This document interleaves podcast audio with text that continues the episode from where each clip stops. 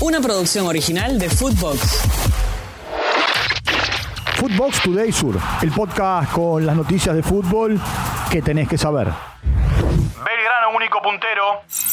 El Pirata le ganó a Boca 4-3 en el gigante de Barrio Alberdi. Un doblete de Lucas Pacerini, un gol de Juan Barinaga y el restante de Esteban Rolón. Para Boca marcaron Darío Benedetto y Miguel Merentiel en dos oportunidades. Belgrano es el único líder del grupo B con 14 puntos. Boca quedó ahora décimo primero en la tabla de posiciones. Habrá que esperar los estudios para saber con exactitud el grado de la lesión de Ezequiel Ceballos, que a priori pinta complicada. Tiempo de escuchar a Lucas Pacerini.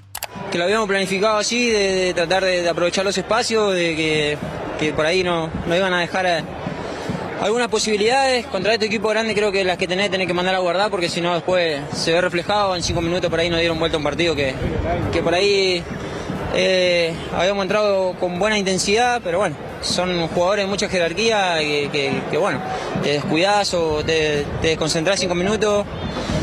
Nos dieron vuelta partido, pero bueno, se dio, se dio el equipo, mostró carácter, mostró eh, rebeldía, ¿no? Por ir a buscarlo y bueno, lo pudimos dar vuelta.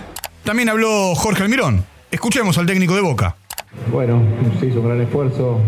Obviamente hay que asimilar rápidamente el, el golpe y tenemos que prepararnos para cosas muy grandes. Eh, el equipo hizo, vino a jugar con la intención de ganar. El ciclón a semifinales.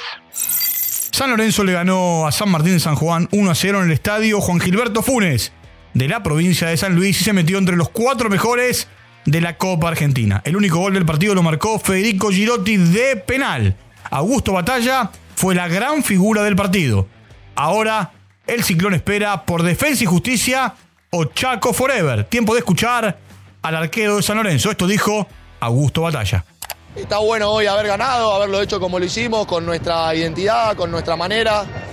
Nosotros no escuchamos las pelotudeces que se dicen, no, no tenemos ninguna duda de lo que somos como grupo, como personas y lo que dejamos adentro de la cancha. Por eso la gente responde así, por eso el fin de semana había 40.000 personas en nuestra cancha y bueno, la gente sabe, Scaloni define al equipo. La selección argentina continúa su preparación para jugar eh, en la jornada de mañana ante Paraguay en el estadio de River. Messi se entrenó a la par.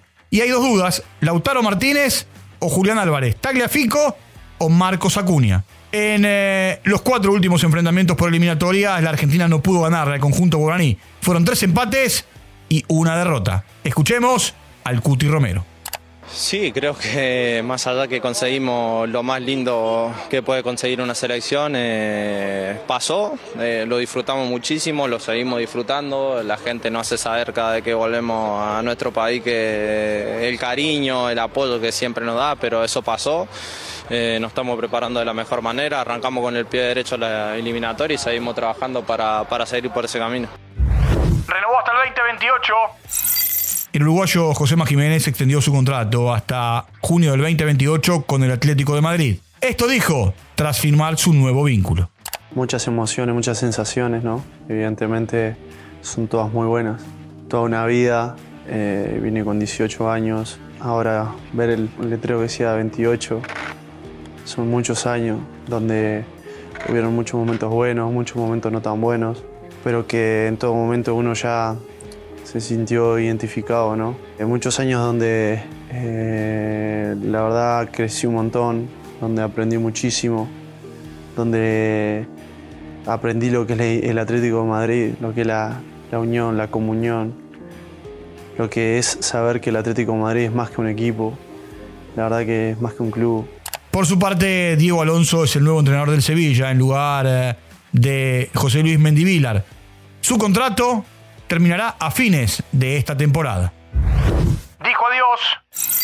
A los 32 años, Eden Hazard anunció su retiro. Lille, Chelsea y Real Madrid fueron sus equipos. Pude hacer realidad mi sueño. Jugué y me divertí. Manifestó en redes sociales. Ganó 14 títulos. Jugó 3 mundiales y estuvo presente en 2 Eurocopas. Footbox Today Sur. Una producción original de Footbox.